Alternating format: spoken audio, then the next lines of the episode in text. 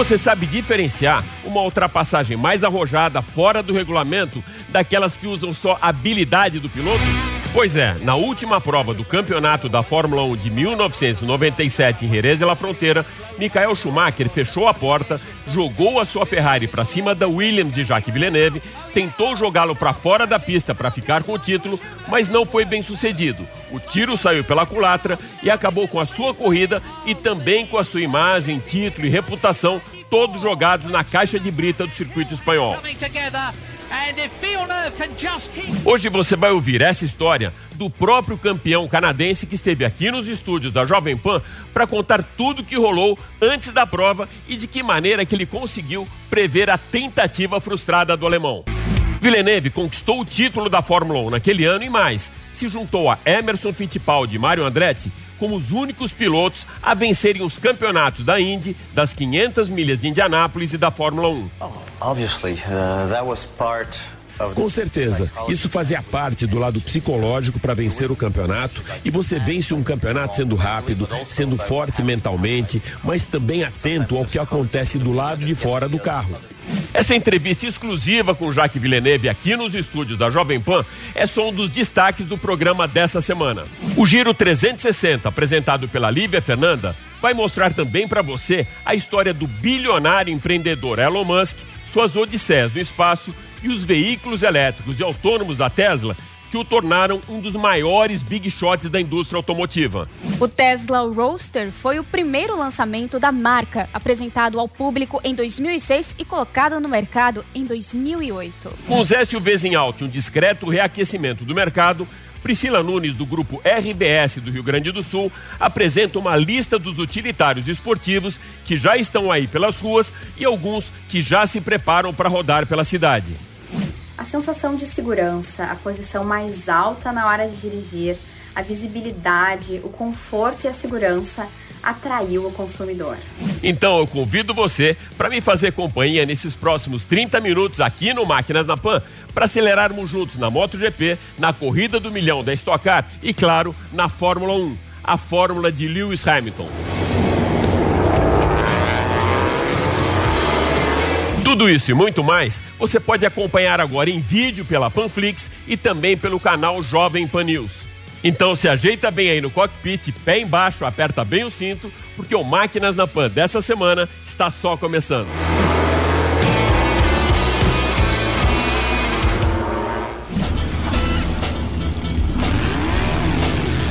Máquinas da Pan. Hoje teremos um Giro 360 bem diferente do usual. Ao invés da Lívia Fernanda apresentar os lançamentos de automóveis e novidades do mercado, ela vai trazer para gente os últimos lançamentos do foguete SpaceX diretamente de uma base espacial lá da NASA e também a história da Tesla e de Elon Musk, um gênio que revolucionou a mobilidade urbana com seus veículos autônomos elétricos. O Giro 360 desta semana vai mostrar para você a trajetória da Tesla e a genialidade de seu fundador, Elon Reeve Musk. Com tripla nacionalidade, o sul-africano, canadense, americano é o fundador e CEO da SpaceX, Tesla Motors, Neuralink e presidente da Solar City. Empresário, inventor, investidor, engenheiro e economista. Tudo isso sem deixar de lado o meio ambiente. Preocupado com o aquecimento global, criou inúmeras soluções com energias renováveis e até mesmo um projeto multiplanetário com a colonização de Marte e desenvolvimento seguro da inteligência artificial. A SpaceX foi a primeira empresa a vender um voo comercial para a Lua e a sua odisseia espacial tem sido manchetes nos principais noticiários do planeta. Mas foi bem antes disso, com os carros elétricos e autônomos da Tesla, que Musk passou a ser reconhecido e respeitado globalmente. O Tesla Roadster foi o primeiro lançamento da marca, apresentado ao público em 2006 e colocado no mercado em 2008. O primeiro modelo tinha autonomia de 350 km com uma carga de bateria e acelerava de 0 a 100 em 3,9 segundos. Foi desenvolvido do chassis básico do seu Lotus Elise. Os desenhistas da Tesla desenharam um novo chassis e utilizaram fibra carbono para redução de peso e melhor eficiência energética. A primeira geração do Roadster trouxe para o mercado o carro mais barato fabricado totalmente em fibra de carbono. A segunda geração foi apresentada na Califórnia no início deste ano. Tem a produção programada superior ao primeiro modelo. Roda mil quilômetros com apenas uma carga de bateria. A aceleração também impressiona muito. Vai de 0 a 100 em apenas 1,9 segundos. A montagem das peças acontecem em vários lugares do mundo. A fábrica da Tesla Motors, na Ilha Formosa, constrói os motores. O sistema de armazenamento de energia que foram inicialmente construídos na Tailândia durante o desenvolvimento foi transferido para São Carlos, na Califórnia, após o anúncio da produção. Os chassis são construídos na Noruega e os painéis de fibra carbono na França. Os freios do Roadster são fabricados pela Siemens e os testes de segurança também são elaborados pela empresa alemã. Foi lançado por 560 mil reais.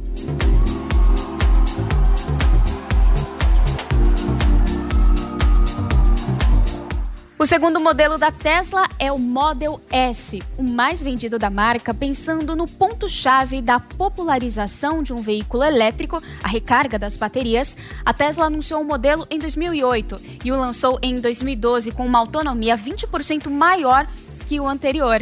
O modelo S100D Long Range passou a ser o primeiro carro elétrico com autonomia de 640 quilômetros foi possível aumentar a reserva de energia usando baterias de maior capacidade, aumentando a eficiência dos motores elétricos e do sistema de recuperação de energia de frenagem, reduzindo o peso, além de melhorar as qualidades aerodinâmicas das rodas e o uso de pneus com menor resistência ao rolamento.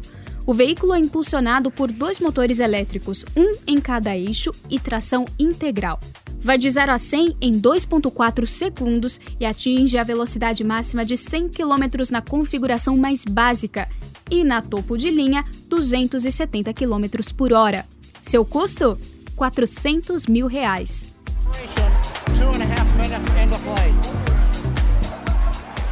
O Model X, terceiro modelo da Tesla, foi lançado em 2015 para entrar no segmento de SUVs elétricos e autônomos. Com a capacidade para sete ocupantes, o primeiro SUV da marca tem a possibilidade de flexibilização do espaço interno com aumento do espaço de carga através do rebatimento dos bancos. As portas traseiras Falcon Wing abrem para cima e na configuração topo de linha, a performance atinge a velocidade de 260 km por hora. Vai de 0 a 100 em 2,7 segundos e custa 550 mil reais. A versão 100D tem autonomia de 570 quilômetros e custa bem mais, 700 mil reais. A bateria fica posicionada no assoalho do veículo e os motores, um para cada eixo, trabalham com tração integral e suspensão pneumática inteligente.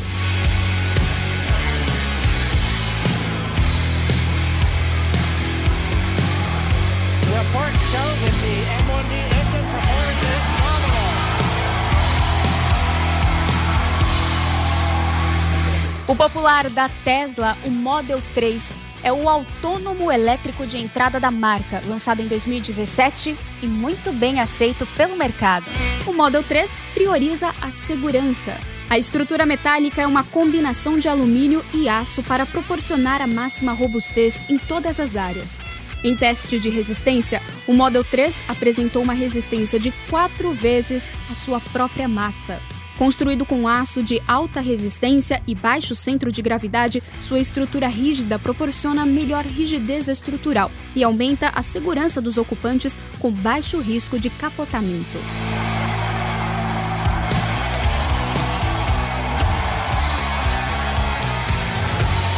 O Model 3 alcançou a classificação geral de segurança de 5 estrelas do Euro NCAP em todas as categorias. Também alcançou a pontuação mais elevada na categoria de assistência de segurança devido às suas avançadas funcionalidades de segurança ativa, incluindo um conjunto de sistemas de manutenção na faixa, lembrete do cinto de segurança, assistência de velocidade e frenagem de emergência automática.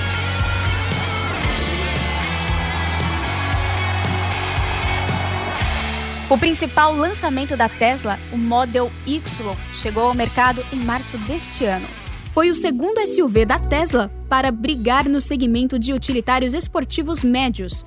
O Model Y tem um motor em cada eixo, acelera de 0 a 100 em 3,7 segundos, tem autonomia de até 450 km com uma carga completa e velocidade máxima de 250 km por hora.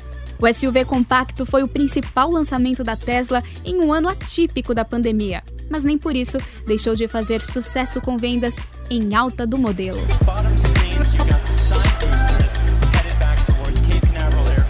Bom, é isso aí, Alex. Elon Musk, um gênio bilionário que a cada lançamento de carros ou foguetes movimenta o espaço, a indústria automotiva, o universo autônomo de veículos elétricos e, claro, a mídia do planeta.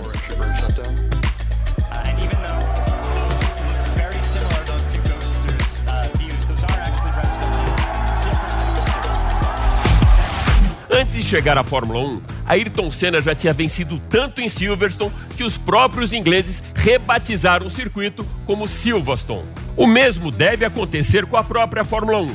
Vai acabar se chamando de Fórmula de 1, de Lewis Hamilton. O inglês venceu em Spa, chegou à sua 89ª vitória e fica agora a apenas duas do recorde de Michael Schumacher, que somou 91 ao longo da sua carreira. Antes mesmo da prova, o inglês já mostrava uma infinita superioridade para os outros pilotos na pista durante a classificação. Ele foi melhor no Q1, no Q2, no Q3, quebrou o recorde da pista e encerrou o dia com a pole de número 93 no circuito belga. Hamilton acumula números nunca antes imaginados para a principal categoria do automobilismo mundial, um extraterrestre. Foi assim que o chefão da equipe Mercedes, Toto Wolff, rotulou Lewis Hamilton depois de conquistar a pole position em Spa-Francorchamps, quando abriu meio segundo para Valtteri Bottas, que largou ao seu lado, colocando mais uma vez as duas flechas de prata na primeira fila do grid. Mostrou também ser um dos maiores ícones do esporte na luta contra o racismo, ao seguir com a campanha Black Lives Matter, reforçada com a homenagem prestada ao ator de Pantera Negra Chadwick Boseman, morto nessa semana, vítima de um câncer aos 42 anos. A equipe Mercedes não vencia em Spa desde 2017. Em 2018, Sebastian Vettel venceu e no ano passado Leclerc fez a pole, venceu a corrida e o alemão marcou a volta mais rápida da prova. Com uma performance pífia e muito diferente de 2019, na semana passada, a Ferrari fez a pior largada da temporada. Nem Vettel nem Leclerc passaram o Q3 e largaram das 13ª e 14ª posições do grid, chegando de maneira invertida. Leclerc terminou na 14ª colocação e Vettel amargou apenas um 13º lugar. Até o momento, Lewis Hamilton já venceu cinco das sete provas disputadas na temporada. Abriu 47 pontos para Max Verstappen e 50 para o seu companheiro de equipe, Valtteri Bottas. Nesse final de semana, acontece a oitava etapa da Fórmula de 1, a fórmula do ex-campeão mundial Lewis Hamilton. Enquanto o ex-campeão mundial Lewis Hamilton briga para bater os próprios recordes e também de Michael Schumacher, em 1997, Jacques Villeneuve brigava no GP da Espanha e nos bastidores da pista de Jerez de la Fronteira para evitar que o alemão o impedisse de conquistar seu título na Fórmula 1. Villeneuve esteve aqui nos estúdios da Jovem Pan e a gente colocou toda essa matéria no Jornal da Manhã. Agora você vai acompanhar aqui também no Máquinas na Pan. E hoje a Jovem Pan tem o privilégio de receber aqui no estúdio Jacques Villeneuve, campeão mundial de Fórmula 1 das 500 milhas de Indianápolis e também da Fórmula Indy. Só três caras conseguiram isso. Ele, o Mário Andretti e o Emerson Fittipaldi. Seja super bem-vindo aqui no programa, Jacques. Jacques, esse cabelo de novo lembra boas coisas de 97? Uh, yes, it's Sim, a lembrança dos bons anos, não é mesmo? Foi quando venci o campeonato. Foi quando tudo aconteceu. Uma combinação de quando tudo realmente aconteceu na minha carreira. É uma grande lembrança. Eu me realizei. Então achei que era hora de retomar esse estilo. E também para que meus filhos possam me ver assim. Jerez, 1997. Uh, você tinha ideia que aquele incidente já tinha acontecido com o Damon Hill antes, mas você tinha ideia que o Schumacher podia fazer aquilo na pista, tentar te tirar para ficar com o campeonato? Oh, obviously, uh, that was part com certeza. Isso fazia parte do lado psicológico para vencer o campeonato. E você vence um campeonato sendo rápido, sendo forte mentalmente, mas também atento ao que acontece do lado de fora do carro. E percebemos que não era pra gente vencer o campeonato. Se a gente olhar a corrida anterior no Japão, eu fui desclassificado por não ter reduzido a velocidade durante uma bandeira amarela nos treinos livres, o que foi um exagero.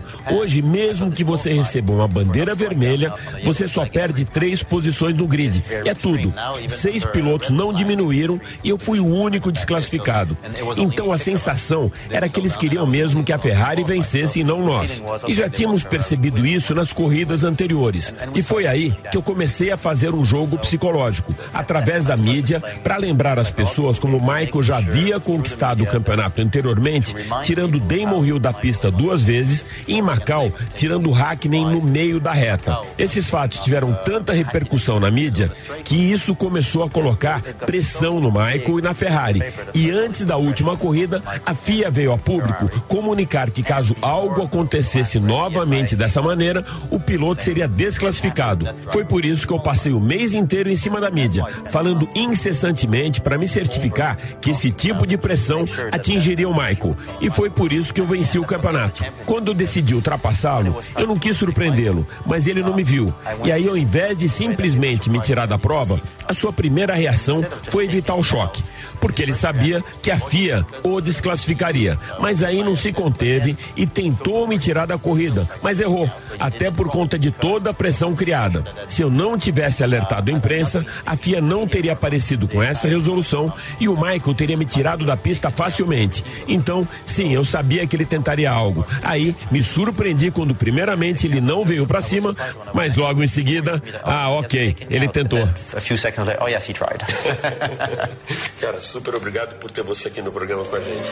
Well, again, Michael Schumacher very slow, 125.9 on that last lap. I wonder if he's got something like a slow puncture or, or some kind of gear shift problem because Villeneuve is all over him. Look, he's going through.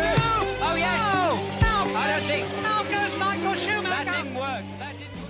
Nilson, além dessa manobra desleal do Schumacher para cima do Villeneuve, a Fórmula 1 também já foi contemplada com várias outras pérolas, como aquela batida proposital do Nelsinho lá na Singapura em 2008 para favorecer o seu companheiro de equipe Fernando Alonso, e também o próprio Schumacher depois de uma manobra desleal para cima de Damon Hill na Austrália em 1994 quando o alemão ficou com o título. Por outro lado, a Fórmula 1 atual, ela tá cheia de mimimi. Se o piloto tem uma manobra mais arrojada, mais bonita, ele acaba também sendo penalizado. Como equilibrar então essa manobra sem perder a emoção daquela ultrapassagem mais no limite com a faca no meio dos dentes? Meu caro Alex, olha, ultrapassagem com a faca nos dentes é uma das coisas mais bonitas de se ver na Fórmula 1. Aquela roda com roda mesmo, sabe?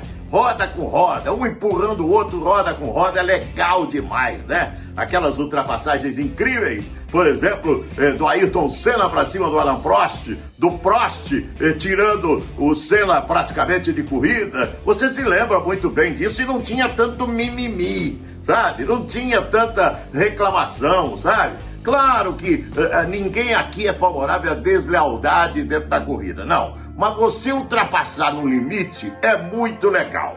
É muito legal. Eu sou muito favorável porque eu acho que é um dos momentos mais espetaculares da Fórmula 1, a ultrapassagem dentro do limite. Eu tenho certeza que você está entendendo, que o nosso amigo é, telespectador e ouvinte da Jovem Pan está entendendo também o que eu estou dizendo. É no limite, é, é, é sabe aquele, eh, nem o cartão é, amarelo e nem o vermelho, é o cartão laranja que é apresentado no limite da ultrapassagem. Essa é muito legal e eu sou altamente favorável. Agora, esse negócio de mimimi que tem hoje em dia por qualquer coisinha, ah, é demais, né, Alex? Nilson, tem algum momento mais memorável de uma corrida para você com aquela ultrapassagem muito arrojada mesmo? Eu me lembro, meu caro Alex, de grandes ultrapassagens. Ailton Senna sobre Nigel Mansell, é, fantástica ultrapassagem no Grande Prêmio de Jerez de la Fronteira na Espanha. Ele ainda com aquela Lotus preta, você lembra, rapaz? ganhou com o bico do carro a corrida em Jerez. Se eu não me engano, foi em 1986 essa prova em Jerez de la Fronteira. Ele ganhou do, do Mâncio com o bico do carro. Foi sim, foi em 1986 e, e ele ultrapassou ali na, na, na reta final na Edelmâncio. Aquilo foi um momento marcante e histórico que eu vivi. Tá guardado na minha retina porque estava a poucos metros dessa ultrapassagem, né? Então foi algo fantástico. Esse é um momento espetacular. Bico do carro ganhando a corrida. E uma outra espetacular, envolvendo o Senna também, só que ele tomou uma ultrapassagem do, do Piquet em 1986, você se lembra muito bem disso? E o Piquet botou até o dedo no meio para ele, né? Você lembra bem? Você lembra bem? Foi em Budapeste. Foi o primeiro grande prêmio de Budapeste lá na Hungria, né? Então esses dois momentos são momentos espetaculares. Tem muitos, né? Eu transmiti mais de 200 corridas pela Jovem Pan, do ano de 1986 até o ano de 2000. Tem muitas ultrapassagens, mas essas duas eu me lembro muito bem, meu caríssimo Alex. Dos limites do arrojo dos pilotos da Fórmula 1, a gente vai agora para o limite da segurança na MotoGP. Nas últimas semanas, três acidentes colocaram em xeque o limite do bom senso e também da agressividade dos pilotos na MotoGP.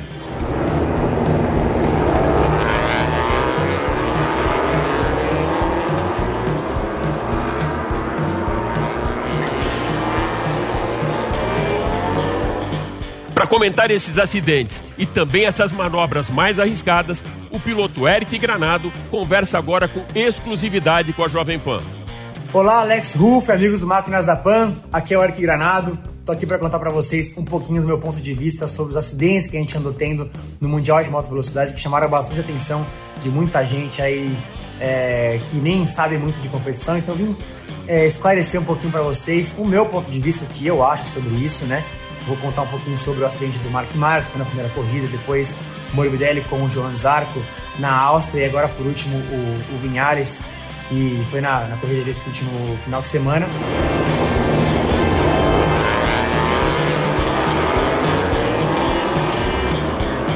Começando aí é, pelo Mark Marques, ali foi um acidente basicamente normal de competição, é, o qual o piloto está buscando o limite, a moto realmente saiu de traseira e jogou ele por cima. Uma queda muito forte, o que fez ele se machucar foi a moto bater contra ele, o que é uma das piores formas de você se machucar é, nas competições. E assim, a, a, a, parte disso, nada mais aconteceu. Ele tá bem, tá se recuperando. Claro que teve uma lesão importante, mas vai voltar. É, e acho que a mais importante de todas aqui foi a do João Zarco com o Morbidelli.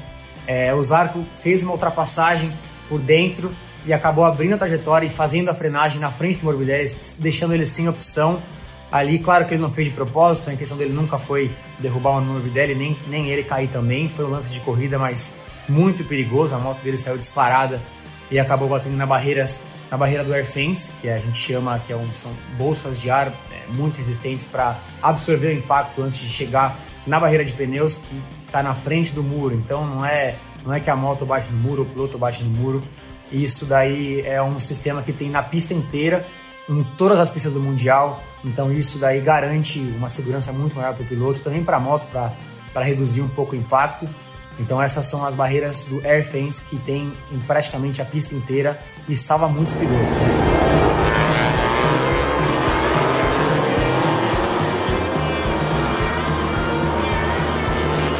No caso, você viu no acidente do Maverick Vinales na última corrida, que ele ficou sem freio, ele se jogou da moto e algo que realmente foi muito inteligente da parte dele, por mais que pareça algo bizarro. É, ele percebeu que estava sem freio e se jogou, e realmente isso foi o que salvou é, a pele dele. Ele não se machucou, a moto infelizmente destruiu, mas nesse momento é a diferença de um piloto profissional para um piloto que talvez não tem é, tanta experiência e não saberia o que fazer, talvez travaria em cima da moto, esperaria a moto parar de alguma forma. E isso não aconteceria porque não tem freio e aí ele poderia se machucar. Então ali ele acabou se jogando, a moto estampou contra o air fence. Claro que ali não tem como salvar a máquina, mas sim o piloto que é, que é a prioridade. Então ele, ele tá bem e a barreira é, ali fez o papel dela de amortecer o máximo possível a moto, mas a velocidade era muito alta.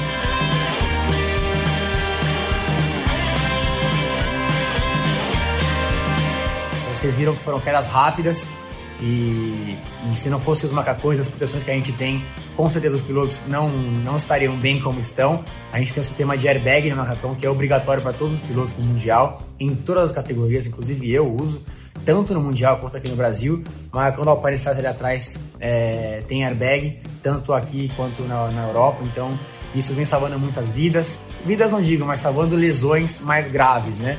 Além da gente ter a bota, a luva, o protetor de coluna e o capacete que é fundamental ser de ótima qualidade, né? E uma, um fato curioso que muita gente me pergunta, pô, Eric, você treina cair, como é que é e tal? Realmente não tenho como treinar queda, mas sempre que eu, eu caía no início, principalmente, eu fui entendendo e aprendendo como lidar com essa situação. E hoje em dia, eu, assim que eu caio, eu já sei o que fazer, sei como agir. O mais importante é você tentar fechar o corpo aqui ou aqui para evitar que os braços saiam é, completamente é, descontrolados e, e causam lesões nos dedos, no pulso, no próprio braço. Então, muitos pilotos fazem ou assim ou assim, que é uma forma de você segurar o corpo aqui e que se você tiver que rolar na brita, você está compacto, né, e não totalmente solto. Então, isso ajuda bastante. Eu aprendi isso caindo é, e numa das quedas que eu tive é, há uns 4 ou 5 anos atrás, eu caí a 260 km por hora, entrei na brita muito rápido e aí eu comecei a rodar e isso daqui, eu fiz esse movimento, foi o que me salvou a não me machucar. Claro, eu tive escoriações e, tive algumas é, feridas leves na, no corpo, mas não me quebrei, então isso é mais importante, né? E é isso, espero ter explicado um pouquinho para vocês meu ponto de vista e espero poder é, ter ajudado aí ao máximo, tá bom? É isso aí, vamos para a próxima corrida aí em breve, acelerando muito, conto com a torcida de todos vocês. E um grande abraço é, ao meu amigo Alex Ruffo e todos vocês que estão aí ligados, tá bom? Valeu, abraço!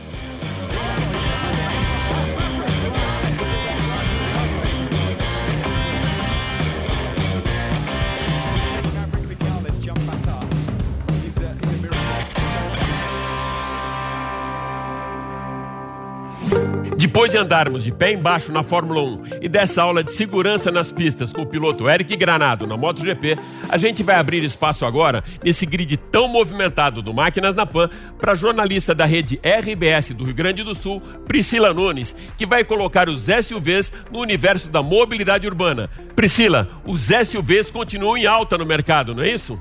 É isso mesmo, Alex. Os utilitários esportivos agradam cada vez mais.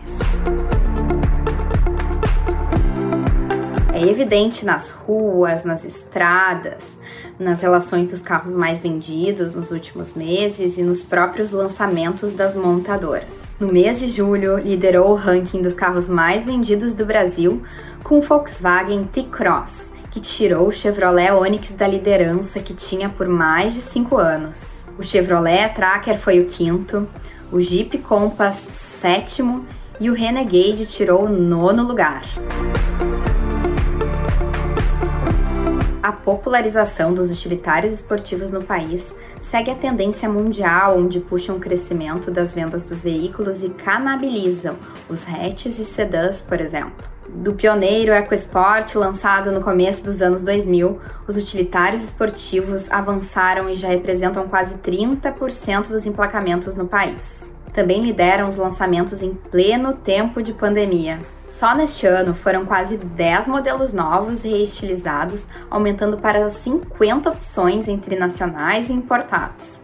São modelos para todos os bolsos. Vem muito mais pela frente.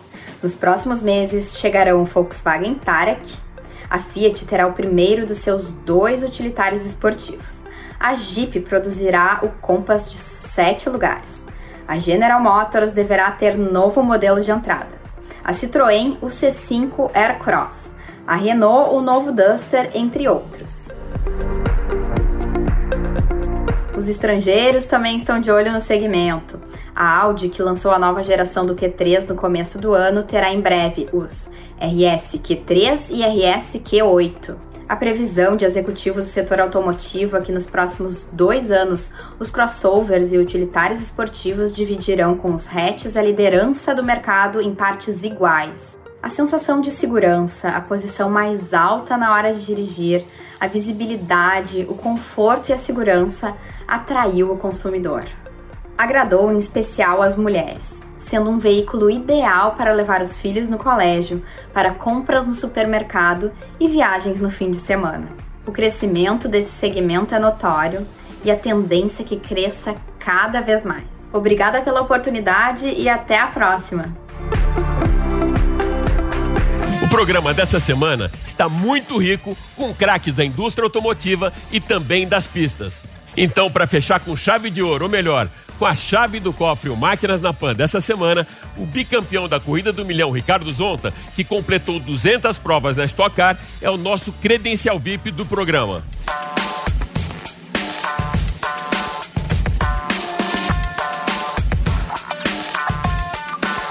Logo depois da prova, Ricardo Zonta conversou com a Jovem Pan e explica a importância de mais esse título para sua carreira. Fala aí galera, tudo bem? Aqui é Ricardo Zonta, piloto da Stock Car, bicampeão da Corrida do Milhão. Aqui está o troféu do último final de semana da Corrida do Milhão, onde a gente venceu. É, eu vou falar um pouquinho qual é a importância da, da Stock Car na minha, na minha vida, na minha carreira. É, significa muito, né? Eu corri vários anos na Fórmula 1, fiz várias corridas e vários campeonatos com vários títulos fora do Brasil e no Brasil também. E hoje poder defender a marca da Shell na Stock Car, conquistando aí várias vitórias. Esse ano líder do campeonato, uma categoria que tem muitos pilotos com nomes e vários pilotos que já tiveram na Fórmula 1 e é uma categoria muito competitiva. Você pode perceber que do primeiro ao vigésimo, às vezes em menos de um segundo tem 20 carros, então é uma categoria muito competitiva. Bicampeão da Corrida do Milhão e também uma enorme experiência na categoria com 200 provas na bagagem. Nesse último final de semana de corrida em São Paulo, na Corrida do Milhão, eu completei 200 corridas na Stock Car. É claro, veio com a vitória do Milhão, muito importante, foi um grande presente para mim é, para comemorar essas, essas 200 corridas. Significa muito, claro, é a experiência que eu tenho, as equipes que eu já trabalhei, até na minha própria equipe que eu fiquei de 2008 até 2014. Então foi um aprendizado muito bom. E hoje, estando na, na equipe da Shell aí, a sexta temporada pela Shell e completando 200 Grand Prêmios, isso é muito legal e a experiência que eu já conquistei, isso é muito bom. E para finalizar, o Ricardo Zonta explica agora para gente qual foi a sua estratégia de corrida para se tornar bicampeão da maior prova do automobilismo nacional. A estratégia da classificação era muito importante porque o mesmo combustível que você classificava teria que manter porque era lacrado o carro inteiro já para a largada. Então a gente fez uma estratégia para classificar com o tanque cheio e, e no pit stop colocaria menos é, gasolina do que os outros. Então isso foi muito importante é, para ganhar 3 segundos no pit stop. Então, é claro, a gente não tinha um carro tão rápido na classificação para brigar pela classificação, também por causa do combustível, pelo peso do, do, do combustível, mas no pit stop é, eu, a gente ganhou 3 segundos e eu consegui sair do box ali com uma vantagem muito boa para o segundo colocado. E da, da, do pit stop até o final da corrida foi só administrar e comemorar no pódio e ganhar esse troféuzão aqui que está do meu lado. Então foi uma comemoração muito legal mesmo. É isso aí. O Máquinas na Pan dessa semana fica por aqui e relembrando você que agora dá para acompanhar toda a nossa programação em vídeo no canal Jovem Pan News e também na Panflix. Super obrigado pela sua audiência e até a próxima. Valeu!